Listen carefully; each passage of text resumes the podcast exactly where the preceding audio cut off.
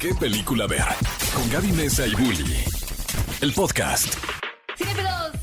Bienvenidos a un nuevo episodio de este podcast de qué película ver, que en ese momento está entrando a la dimensión oscura, está entrando a la dimensión oscura, o más bien una dimensión más bonita, porque en este podcast el multiverso se vuelve real por los invitados que tenemos maravillosos, que tengo el gusto y me voy a tomar la libertad de no solamente llamarlos compañeros de trabajo, sino también amigos. Ay, qué bonito. Aunque nos faltan unos tequilas, luego no, no hemos tenido experiencia Lo que tú tequila, no sabes siento. es que en las botellitas que les dejamos es Ah, vodka. Es vodka. Sí, rusos. Tú sí te ves ese, ese que aplicabas el de meter botellita de vodka al cine. Mm, podría ser. Puedo confirmarlo, sí pero veo. no negarlo. Sí te veo en tu juventud. Yo sí disfruto mucho tomar en el cine. O sea, si voy a, un- Ah, a una sala VIP.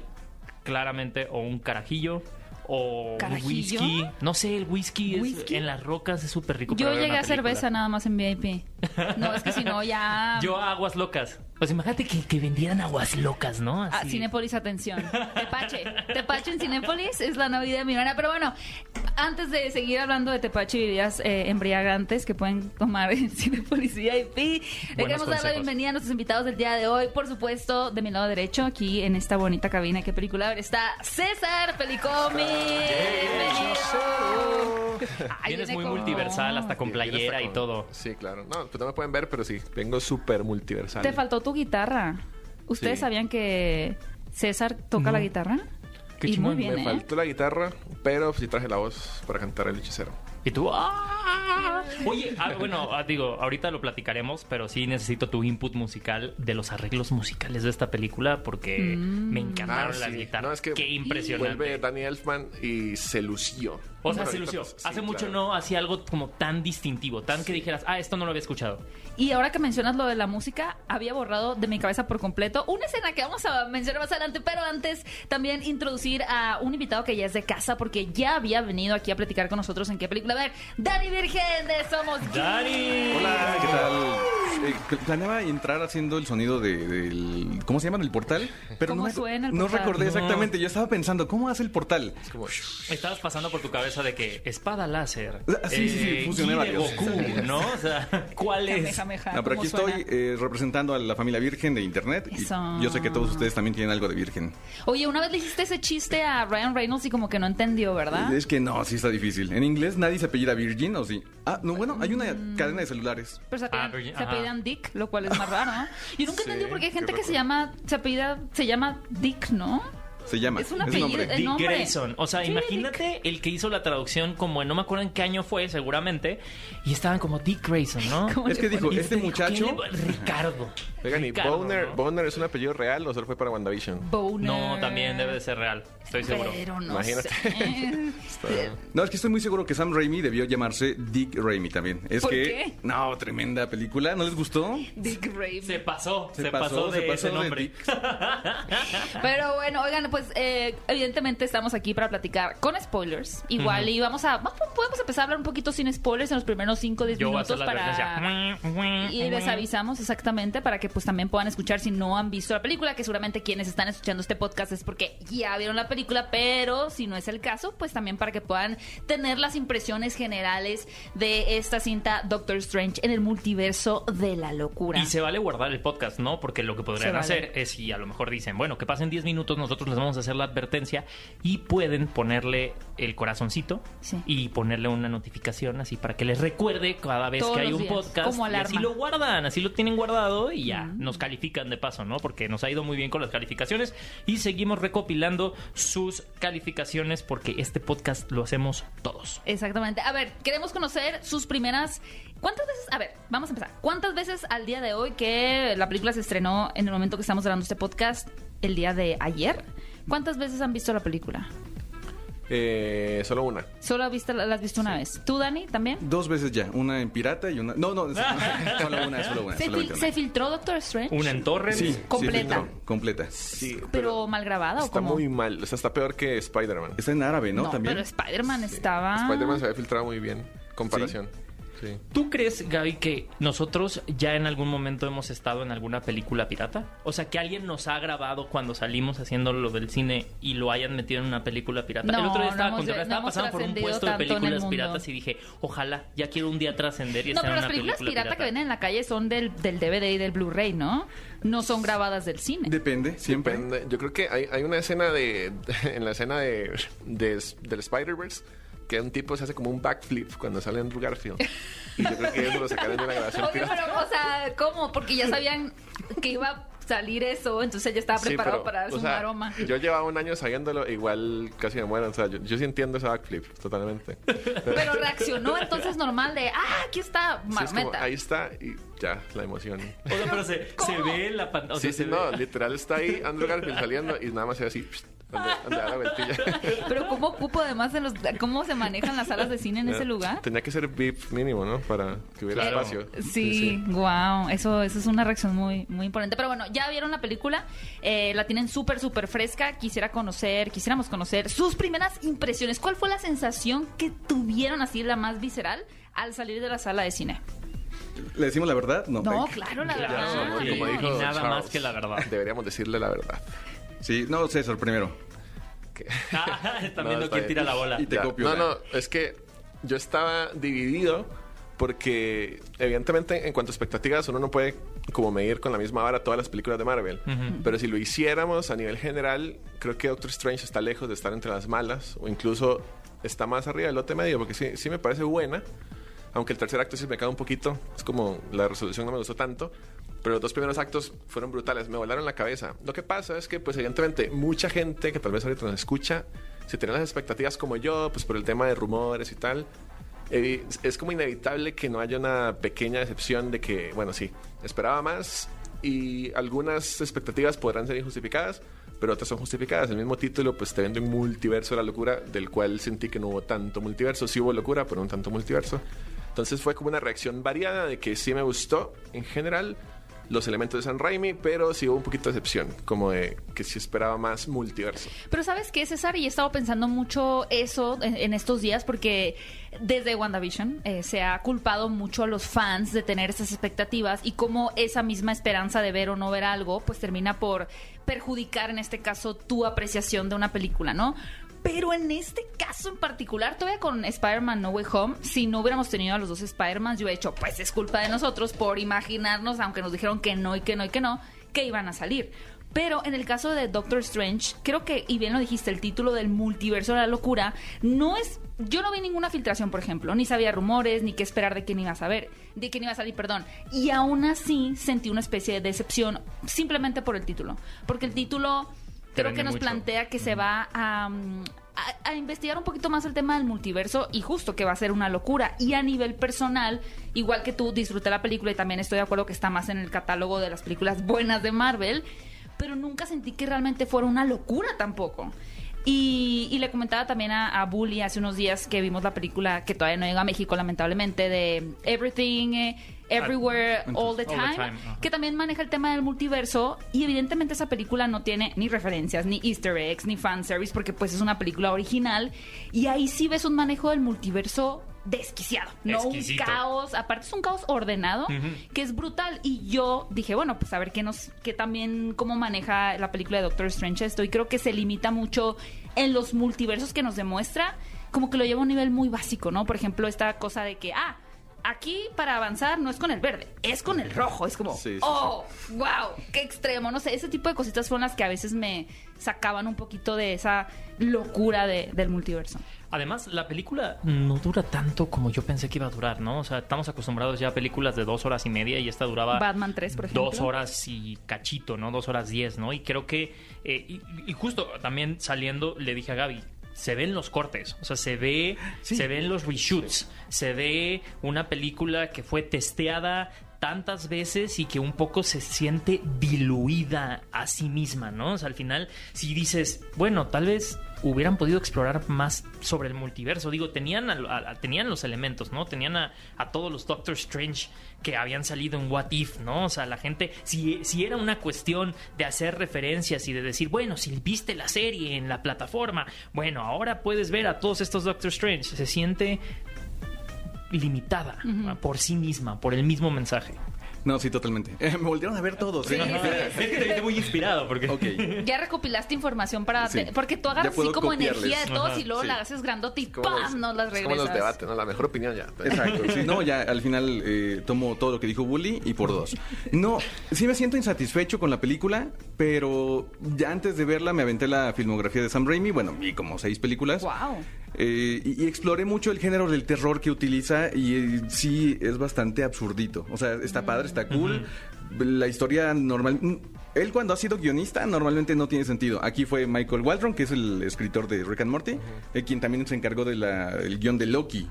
Pero de todos modos no impresionó, no exploró de una forma tan innovadora el multiverso. Como dicen, pudo haber sido algo al estilo efecto mariposa, una cosa más eh, inteligente o que manejara el terror de una forma distinta, pero sí parece un poco una farsa. Y no, no me encantan los. ¿Cómo se llaman estos eh, slashers? No, eh, ¿Jumpscares? Jumpscares. Ah, sí. No me gustó para nada eso en Marvel. Tenía la... la- o sea, yo, yo entré emocionado para ver cómo adaptaba todo eso. Yo dije, ok, vamos a ver cómo intentan poner estos, este tipo de elementos de género de terror en una película de Marvel. Y no me encantó. Cuando matan a Siniestro Strange, cae exactamente encima de una barda con Ah, púas. claro. Es, bueno, digo, todo estaba destruido. no- eh, había muy pocas posibilidades de que cayera ahí encima, ¿no? Cayó y aparte se le abre el pensado. ojo. Es un tercer ojo que se le abre para hacer que grite esta Claro. Christine Palmer. Lo Es que, es que ya es como, pero lo de Christine Palmer gritando es ya una re- autorreferencia, y ¿no? ta- también, es que sí No, es y está, pero autorreferencia. está padre, o sea, está padre tener estos elementos que nos recuerdan a lo icónico que ha sido Sam Raimi, ¿no? Que nos recuerdan a su legado dentro del horror. Nos recuerda también precisamente las malas críticas que ha tenido en su Ajá, momento. Y se siente Sí, sí, hasta sí. un cierto punto reciclado. Sí. Ahí llega un punto en el que dices, claro, ok, la- el- creo que el primer acto es un claro homenaje a, a- a la locura que vive en la cabeza de Sam Raimi y, y sus efectos, incluso los efectos prácticos. A mí me Eso me parece... mucho Spider-Man, el, primera, el primer Ah, primerito. claro, en la boda es un claro Sí, homenaje eso, a, sí, a- a a Spider-Man. Spider-Man, la trilogía de Sam Raimi. Pero llega un punto en el que ya no puedes utilizar estos recursos porque tienes que presentar algo más. Es como si eres Sam Raimi, has hecho esto durante todos estos años, ¿cómo vas a pasar al siguiente nivel? Y creo que ah, me suena mucho la, la palabra horror cósmico, ¿no? Todo lo que Lovecraft en algún momento hacía y decías, este era el momento para, para presentar algo más allá, para darle una oportunidad de manejar elementos cósmicos a Sam Raimi y decir, bueno, ¿cómo haces terror cósmico, no? Exacto, ¿no? Y se limitó bastante en sus herramientas, como dijiste, haciendo autorreferencias, Pero un es- ¿será que él se limita o más bien está limitado por el estudio? También es También eso, puede ¿eh? Scott Derrickson es productor Marvel ejecutivo, ¿eh? Se También. autolimitó ahí. O sea, porque es que no es la primera vez que pasa. Digamos, tú ves Civil War y el título también le queda grande con, con lo que fue en los cómics, que son un montón de personajes. La diferencia es que para Civil War en 2016 Marvel no tenía todos los derechos que tiene ahorita. Entonces también ahorita con el multiverso, pues ya están los X-Men, ya está todo lo que era de Fox, los Cuatro Fantásticos, y que no salgan, pues eso sí decepciona. Nadie puede esperar en 2016 la batalla del aeropuerto con Wolverine, pero ahorita sí se puede esperar un cambio de Wolverine. Esa es la diferencia. Entonces se autolimitaron y el problema es que no sé si fue culpa del marketing o de los fans o compartía como O de que los nosotros o de los youtubers de Pelicomic. pero que Todos nosotros de, vimos los, de los crédulos. Y tú con tu carta de cease and desist, o sea, ¿no? como Y tú, ah. vimos Multiverse of Madness también como la culminación de todo lo que ha venido pasando en Loki, en WandaVision y en Spider-Man, cuando realmente Multiverse of Madness era un paso más, porque no hay ninguna culminación en esa película. Ajá. Antes de esta película la gente estaba preguntando, bueno, ¿qué desató el multiverso? ¿Fue Loki, fue Spider-Man o fue Wanda? Porque se creía que la guerra multiversal iba a suceder ahí. ¿no? Y al final, si la película no hubiera llevado la palabra multiverso, si hubiera llamado, no sé, Into the Madness o lo que sea, era un paso más, un escalón más hacia una posible Secret Wars, porque Marvel sí se tarda mucho tiempo en hacer cosas buenas, eso yo lo entiendo. Infinity War, pues nadie esperaba ver a Thanos en acción en 2014, se tuvo que esperar, y vale la pena cuando uno se espera, pero en este caso siento que la, o sea, la ansia está como más, más grande con cada película y uno espera ver casi que un endgame todos los años. Eso tampoco se puede. Pero también, yo como decías, ¿no? No sabes si es tema de fans o del marketing. Eso no pasó con Shang-Chi, por ejemplo, porque uno tiene muy claro qué es lo que va a haber con Shang-Chi e incluso con Eternals, ¿no? Tú dices, a ver, yo voy a estar aquí como testigo del nuevo planteamiento de un grupo de superhéroes y no estoy esperando más. Si hay un cameo por ahí, digo, ¡ah, qué interesante! Pero, digo, ajusta sus expectativas. Yo, la verdad, en este caso, no creo que sea culpa de los fans. Gracias. No, es, es- yo creo que es también de, de Marvel. Sí. Y me encantaría como preguntarles que, y si no piensan que esta película es el claro ejemplo de los vicios que ya tiene Marvel en, sus producciones. Es super clickbait Marvel. ah, sí, nos educó Marvel para eso. Es que lo hizo con Civil War, lo hizo con Age of Ultron también. Utilizaba nombres de grandes eventos de los cómics para ah, presentar, atraer a los fanáticos y que sonara más grandilocuente y hacer una historia más llamativa. Y, y siempre ha vendido expectativas muy altas y al final sí se queda un poco por debajo. Con Multiverse of Madness estoy de acuerdo con César que eh, le quedó muy grande el título. Sí le hubiera puesto... O sea, y ahora me da miedo que hagan un Secret Wars porque tal vez van a salir tres universos y un perro. Y entonces es muy poco. No, no creo. eh. Yo creo que ya sí serían Es un poquito mira, más en el grandes. multiverso- ¿no? Depende, sí. En esa de la locura, ¿cuántos universos vimos? Aparte de los... Ahora sí vamos con spoilers. Cuatro ¿Les mil parece si universos empezamos a hablar están- con spoilers? Eh, sí, ya, ¿qué? Ting, ting. Ya ¿Dónde casi- está la alarma? Ah, bueno, ya. Este es un momento para retroceder, Vainilla, guardar este episodio y verlo ya que acabe y que ya hayan visto la película y ya. Esa era la, la. Igual tampoco hay tantos spoilers, ¿no? Es eh, Reed Richards, eh, Profesor Javier, que ya Black se Bolt. sabía. Capitana. Carter. Los, Capitana únicos- Carter. los únicos dos que no se sabían oficialmente eran Black Bolt y Reed Richards. Después de ahí... y, y CR7, ¿cómo se llama? La Shanna Lynch. eh, Capitana Marvel, Ah, ¿es? Capitana ¿no? Marvel. Se recibe. No, pero pues... eh, Oye, que me hizo amar a Brie Larson en, en- como Capitana Marvel. Ah, es más odiosa todavía esta nueva Capitana Marvel. ¿eh? Sí. sí, se hizo muy, muy pedante. sí.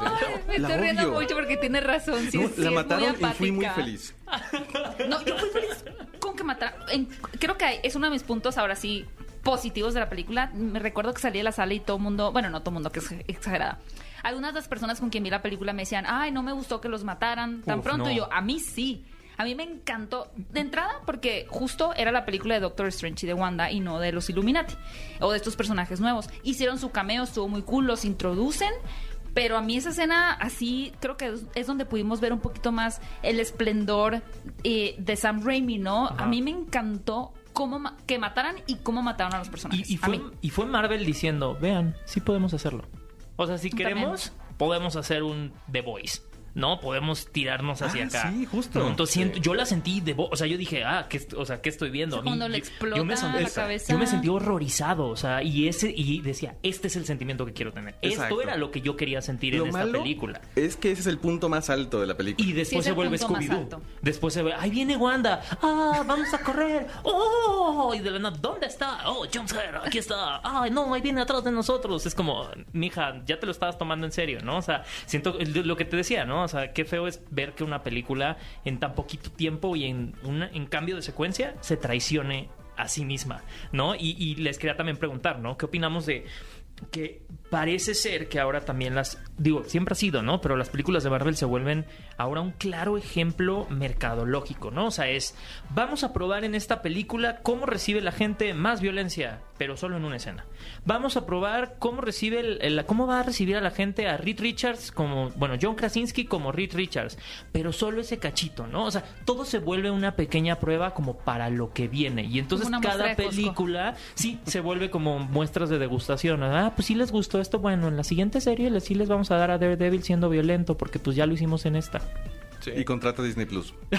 Para que entiendas. Sí, sí. No, igual pues falta que se arriesguen a matar personajes en la línea principal también, porque ahorita es fácil, siento, matar personajes de otro universo, porque no importa. Hay, hay infinitas versiones de Reed Richards, se supone, infinitas versiones de los Illuminati. Entonces, bueno, Wanda destruye a unos en 5 segundos y en la siguiente película puede salir otro Profesor X. El Profesor X lo han matado en 20 veces, o sea, lo, lo mató Dark Phoenix, lo mató Logan, Logan, sí. y ahora lo mató Wanda, ha muerto muchas veces. Entonces, cuando ya Marvel también se arriesgue a matar más personajes de esa forma, pero que sean de la continuidad principal, siento que también va a haber un avance en ese sentido del riesgo. Porque son personajes que ya tú sabes que te los matan y no los vuelves a ver, como en el caso de Iron Man. Que en ese sentido me gusta que no haya salido más, aunque haya multiverso, porque así pesa más la muerte de Robert Downey Jr. Si no, si, no, si vuelve a salir 20 Robert Downey Jr., es como. ah, Entonces, en Endgame ¿Y es 20 como Tom X. Cruise te hubiera gustado? Sí. A mí también. A mí sí me hubiera gustado Sí, que saliera Tom Cruise. Sí, por favor. Ya ni siquiera sé de dónde nació ese rumor, pero sí me De dolió. Pelicómic. ¿Verdad que sí? de- Yo te lo copié. Tú eres la fuente original de los rumores. Source Pelicomics. Oye, Una, una pregunta de eso, digo, estamos hablando de Doctor Strange, pero también aplica. ¿Sientes responsabilidad de tus teorías de cómo Justo. pueden ¿Te sientes evolucionar? culpable? Es que uno No sí- culpable, solo como decir, "Y, a ver si digo esto". Pues Nah. uno tiene que entender que si a uno lo ve mucha gente, pues de ahí sí. Estamos hablando de millones de personas. Sí, o sea, no- es imposible no influenciar en el hype o, o- o en el deshype. No sé si existe esa palabra, ¿no? Pero sí. Entonces siento que sí hay responsabilidad, no culpa, pero sí responsabilidad si uno pasa. O sea, imagínate que no hubiera habido Spider-Verse. Yo era como la. O sea, Daniel y habíamos youtubers muy así, que era como la cara del Spider-Verse. No, pero tú eras, sí, sí, ustedes dos yo creo que eran la cara del Spider-Verse. Él era la barba del Spider-Verse. Era la barba y. Yo era los lentes. Entonces, imagínate que no hubiera habido, evidentemente hubiera habido una responsabilidad muy grande. De Pero- que todo el año diji- dijiste, dijiste y sacabas pruebas y filtraciones. Entonces, sí. Pero, pues también la gente tiene que entender que es, pues son teorías y. Y que las haces desde el lado del fan también, ¿no? Sí, no, y yo pues, soy un fan como todos. ¿A- ¿Alguna, ¿Alguna vez sí les gustaría llegar en blanco a alguna película? Qué buena pregunta. Es que sí, me gustaría, pero no va a pasar.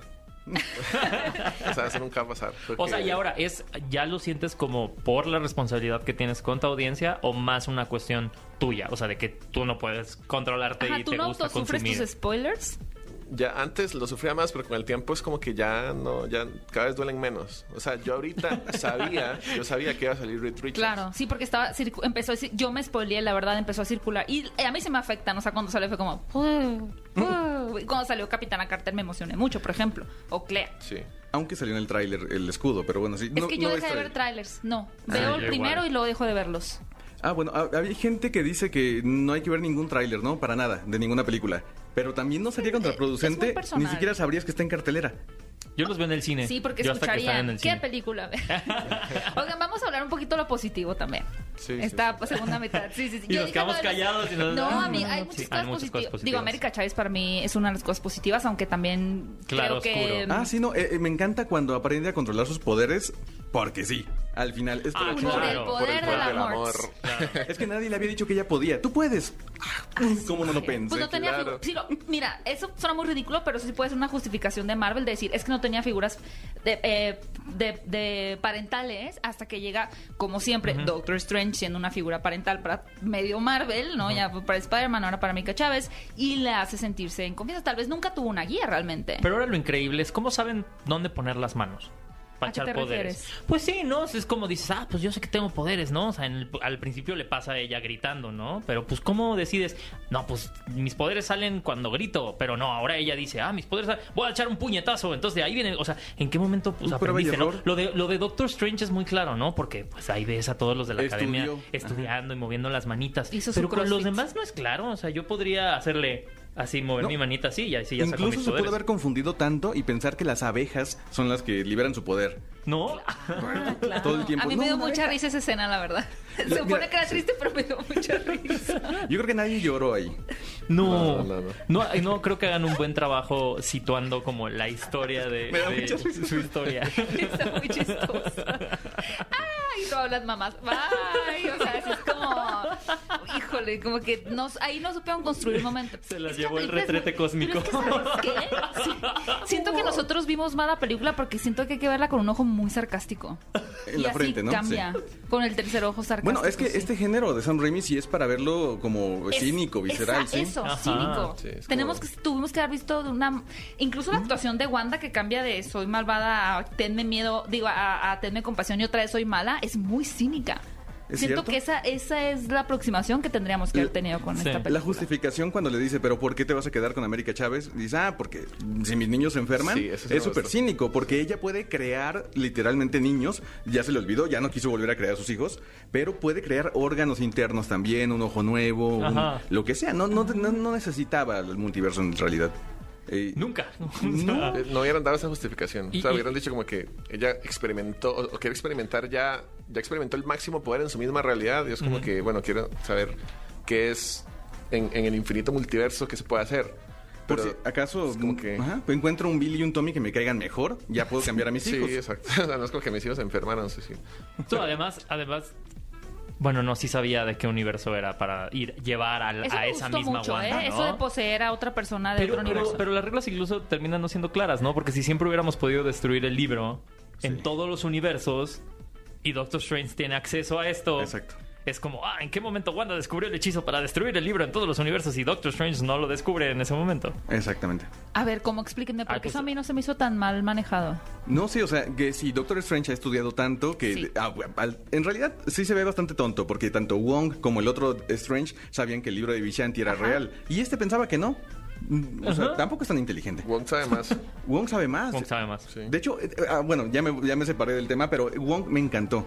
Se volvió... Es el sí, MVP. Wong, es desde el que MVP. aparece en la, en la escena principal contra el, el No, sí, monstruo, brutal. Es Cuando llega dando vueltas Ajá. así, dices, uh, nunca habías visto a Uh, Wong, Wong. de esa manera. Sí, sí, no quiero que vuelva a ser nunca hechicero supremo Strange. Es un peligro para la Ajá. humanidad. Y, y siento que ya, ahora regresando un poquito a estos vicios, ¿no? Ya también termina siendo donde ah, me, me frustra un poco saber que, que si no sirven para la trama, entonces no los llamamos, ¿no? Porque en esta yo hubiera dicho como, bueno, ¿y dónde está Shang-Chi? ¿No? O sea, se supone que él también tiene una cosa milenaria y Wong lo conoce y se Bueno, supone que ya eso empezar siempre a colaborar con él. Claro, ¿no? pero al final ¿Y dónde estabas tú mientras, oh, yo estaba haciendo esta otra cosa? Siempre es así, ¿no? Un Nadie se dio cuenta, es que nadie se dio cuenta. Pero miren, ah, yo creo que eh, como tenemos que retomar lo que dijimos de qué nos parece bueno. Creo que Ah, podemos, podemos, fácil lo podemos malo. Sí, partir desde el soundtrack de nuevo. Ahora sí voy contigo, Ah. César, a preguntarte un poquito sobre estas ton... Bueno, Voy ¿qué a robar la palabra. No, vas, vas, vas, Es que ya para que sea lo último que no me gustó, eh, la pelea musical no me encantó. Me encanta a mí esa. Oh, está mí limi- está, es está bien limitada. es cínica también. Es súper Es cínica. que, es que Súper original. uno se puede imaginar mil formas que se puede enfrentar un Doctor Strange contra otro y esa fue como que De hecho, ahí siento que sí exploran el multiverso. Sí. Ah, caray. Es que es que yo siento que Strange es tan loco que él juega con cualquier elemento Sí. en, en medio de una pelea y fue creo que el hechicero oscuro el que empezó como con las notitas o no sé si fue el Le fue aventó algo al piano. Le aventó Ajá. algo en el piano. y él las vio y dijo ah bueno notas asesinas listo y las empieza a usar un poco de Looney Tunes, ¿no? Es como... Pero, es ya luego te ríes, ¿no? Porque, que- o sea, escuchas el primer tran, y me encanta. ah, pues qué divertido. Y luego ya lo escuchas como 15 veces. Amigos, tienen y que ya revalorar esa risa. escena, es grandiosa. Eh, Da mucha Es- risa. a mí me o sea, da gustó mucho risa. a mí me gustó A mucho mí la verdad. también, creo que es de lo que más me gusta, porque sí sentí que llevaron al límite un concepto absurdo y Ajá. que lo tomaron en serio, como, sí, vamos a pelear con notas musicales y así va a funcionar. Es Eso como, sí, ok, sí o sea, se siente un cómic. Se siente la psicodelia setentera. Te das cuenta que, ok, Doctor Strange fue escrito en los setentas. Había toda una época de exploración de psicodélicos. Ahí está. Exploración ¿no? psicodélica, Ah, bueno, muchas drogas. Todo el primer acto Está muy ácido. es, es Está muy, muy ácido, ácido, es, sí. es, es muy ácido, O sea, es, es, es increíble darte cuenta de la inspiración y creo que lo que Scott Derrickson a lo mejor reprimió un poco en la primera. Sam Raimi lo lleva hasta el otro nivel, o sea, lo, lo ves en los remates musicales, lo ves en los trips que tiene, ¿no? Este rollo cuando le dicen a Doctor Strange sobre los viajes y él dice, no, yo ya, ya, ya he tenido otros viajes, Choco- ¿no? En Chocobón. Oigan, ahora sí, podemos hablar sobre la música. César, me, me- me encantaría que, que nos contaras qué, qué opinaste sobre la música. me encanta y me duele es que Yo por todo me hago teoría. No, no, es que como Danny Elfman también estuvo a cargo de la, del soundtrack de por allá la trilogía de Tobey Maguire, estaba por ahí. Yo decía, pues claro, es que es San Raimi, es Danny Elfman, pues ahí van a meter el soundtrack otra vez. Y me imaginaba pues un cambio de Tobey Maguire.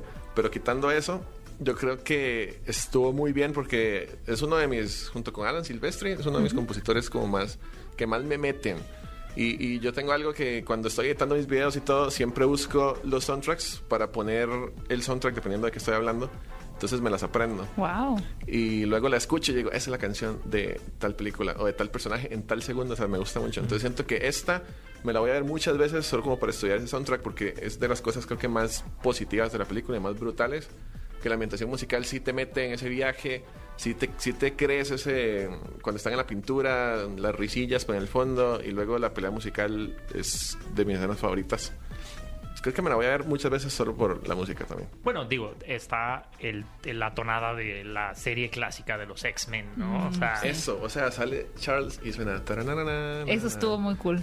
Sí. O sea, Sí, que- sí, sí, sí. sí, sí, o sea, de- a nivel, Sosteniéndose de fanservice, pero muy cool. a nivel musical, esta película es un 10. Y creo que es algo sí, que, sí. que no se habían arriesgado tanto. Y, y creo que eh, mientras, eh, de nuevo, mientras más dejas al creador, creo que ahí es donde pueden tener un poquito más de libertades, ¿no? Y donde, eh, no sé, lo habíamos visto con eh, Black Panther, ¿no? Con un soundtrack que estaba maravilloso y que también representaba muy bien este como eh, neofuturismo africano, ¿no? Y ahora en esta película creo que, es un acierto completo lo que se hizo y, y sí vale la pena y va a ser muy interesante cuando ustedes hagan su análisis como todos estos, eh, no me acuerdo cómo se llama cuando el tema es hacia ciertos personajes. O sea, ¿Leitmotiv? sí, todos los leitmotivs que tiene. Está bien interesante. Es que, bueno, quiero destacar eso. eh, Sam Raimi, a pesar de que quizá no siempre se enfoca en el mejor guion, he visto que es un experto en crear ambientaciones buenas, o sea, muy congruentes, muy con- eh, sólidas, y aquí también lo logró. So- tanto con el soundtrack como con los elementos visuales, prácticos, el arte. Eh, no tuvimos ahí a, los, a las almas perdidas, los tíos de Gasparín, que Ah. se veían fabulosos, se veían Sí. muy bonitos. Los tíos de Gasparín. Las almas perdidas también se me hizo un, un momento cool. Estuvo muy cool. Es- Yo creo que sí es mi favorito cuando empieza ya a, a poseer a las almas perdidas. Tengo que fijarme nuevamente en la escena de la batalla de musical. A mí no me gustó y no puedo creer que les haya encantado. cringe, Sí, sí a mí me encantó. No, a mí sí me gustó mucho. Sí, sí me gustó mucho. Era como el pato Lucas contra Box Bunny. Un trombón, un Y es que piano. no, Genial, ni siquiera me te encanta. saca porque ya, ya desde antes que empezara la pelea traía una ambientación muy que te llevaba a esa parte. Entonces cuando ya suena el primer piano, ya te preparaba. Siento como que no, no te saca. No, no, no te saca. Ajá. Aunque Entonces, después bueno. piensas, eh, ¿van a continuar peleando así? ¿Ya nunca las va a usar? No sé. Porque está, está, está increíble. O sea, eso deja las posibilidades para que Doctor Strange pelee literal como quiera. Sí, ¿verdad? Con música, con letras griegas, con... ¿Sí? ¿Qué es lo más raro que ha peleado? uh, justo. ¿Qué es lo más extraño que ha usado de arma Doctor Strange? Lo más random creo que fue cuando Thanos le lanzó la gema del poder y él lo convirtió como en mariposa. Ah, maripositas. Ah. Ajá. Porque no tiene sentido. De hecho, Thanos hizo... Ah, así como... Qué pues, raro. Pensó que, no sé, los, le iban a atacar todas las mariposas y no. Se hizo como Entonces, sus trucos de fiesta, ¿no? sí, es como, sí, ah, sí, ¿en qué sí. lo convierto? Porque también tiene cosas muy locas, como en Infinity War usa las bandas de Cyttorak, que es este mismo demonio que sale persiguiendo al Defender Strange al principio. Tiene esas bandas ahí, las, las Crimson, y ya las había usado. Quién sabe qué universo las sacó o qué, ¿no? Pero sí, Doctor Strange tiene un repertorio de hechizos demasiado brutal que uno decía, no, creo que me pueda sorprender más, y me sorprende la música. Es que me imagino que hacen una lluvia de ideas siempre para hacer eh, más curiosa o llamativa la- las peleas de Strange, ¿no? Ujú. Sí, sí, sí, queda muy padre. Eso de la música ya lo estoy valorando por ustedes. Oigan, y ahora, me encantaría para, para ir cerrando el podcast, ¿no? Oh. Eh, ya sé, me encantaría Bueno. quedarnos más, pero mira, Andrés, ve, ve Es el. Eh, eh, el final. O sea, vamos a hablar ya directamente en qué, en qué termina No hemos la hablado de historia. Wanda. No hemos hablado, creo que hemos hablado mucho de Doctor Strange, pero creo que es la oportunidad para hablar de Wanda. Eh, ¿Les gustó el final? ¿Les gustó cómo termina el personaje? Los escucho. Están Eh, en. Pero si, quieres, este, lo digo yo primero para no copiarte esta vez. A ver. Va. Eh, que si me gustó el final, ¿verdad? Y Sí. Wanda. Y- El final de Wanda, o sea, porque creo El que, final de o sea, Wanda, vamos a puedes decir, ay, sí, me encantó que es malvada, pero lo que importa al final es que es una continuación de lo que venía en WandaVision. ¿A dónde termina nuestra brujita? Ok, pues sí siento que sí está muy sencilla la resolución de sus problemas, mm, pero tiene todo el sentido del mundo.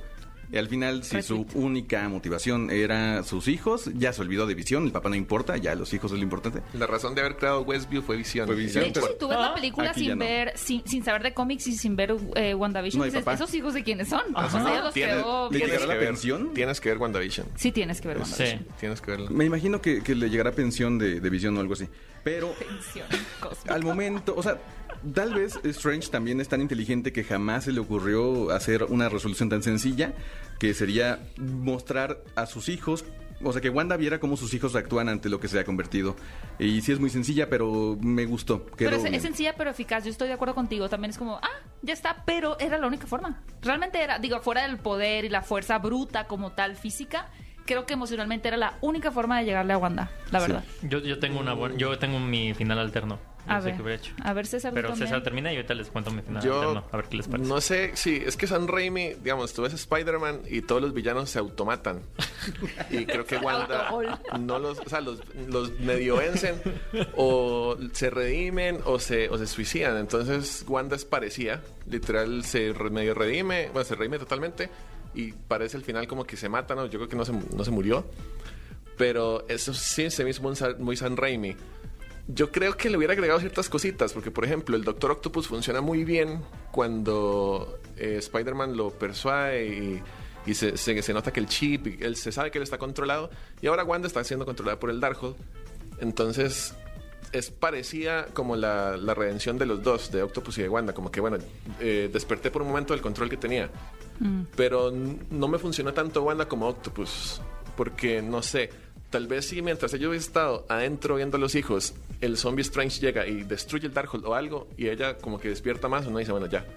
Pero se me hizo menos menos bueno porque fue sencillo, fue como que, ah, bueno, ya los vi a mis hijos y ya me tocaron la cara y me dijeron que va a estar bien todo, entonces ya todo va a estar bien. Es que tienes, Entonces, tienes un gran mm, punto, ¿eh? Ustedes no. No. son mamás, no saben lo que se No, siente. sí, sí, no, no, no. Es cierto, amigos, yo tampoco soy. Yo, yo- Pues, espera, es que ya me hizo eh, pensar en algo, este, César, y es cierto. Con, Doc- con Doctor Octopus, tú sabías qué es lo que querían los tentáculos, que era eh, ser superior y todo eso. Pero, ya no, no digas esa palabra ya. Pero. Superior eh, Spider-Man. Diga, Iron, Man. Iron Man, no, ya. Eh, pero el Darkhold se, se sintió más que nada como una excusa, como una excusa de, de que te está controlando, pero en realidad nunca vimos cuál era la intención del Darkhold. Ah. Todo el tiempo sí Ajá. parece y sí culpamos a Wanda porque no se ve la, la manipulación del Darkhold. Como que tú dijeras el Darkhold, Darkhold su, Tiene su quiere propia cobrar agenda. vidas, ¿no? Quiere sumar Ajá. almas a No. su... Ajá. oh, Porque de hecho, interesante. cuando ya tiene la opción Wanda de conquistar todo el multiverso, dice, pero no lo voy a hacer, nada más quiero mis hijos. Entonces no estaba tan poseída. Ah. Yo creo que... Mm. eh, pe- Pero digo, sí se dice explícitamente, eh, te está manipulando el Darkhold, pero jamás se demuestra. Sí, no exploran, no exploran eso. Ese es yo, un gran, yo, gran, yo, gran yo ahí tengo mi final alterno. ¿Qué les parece esto?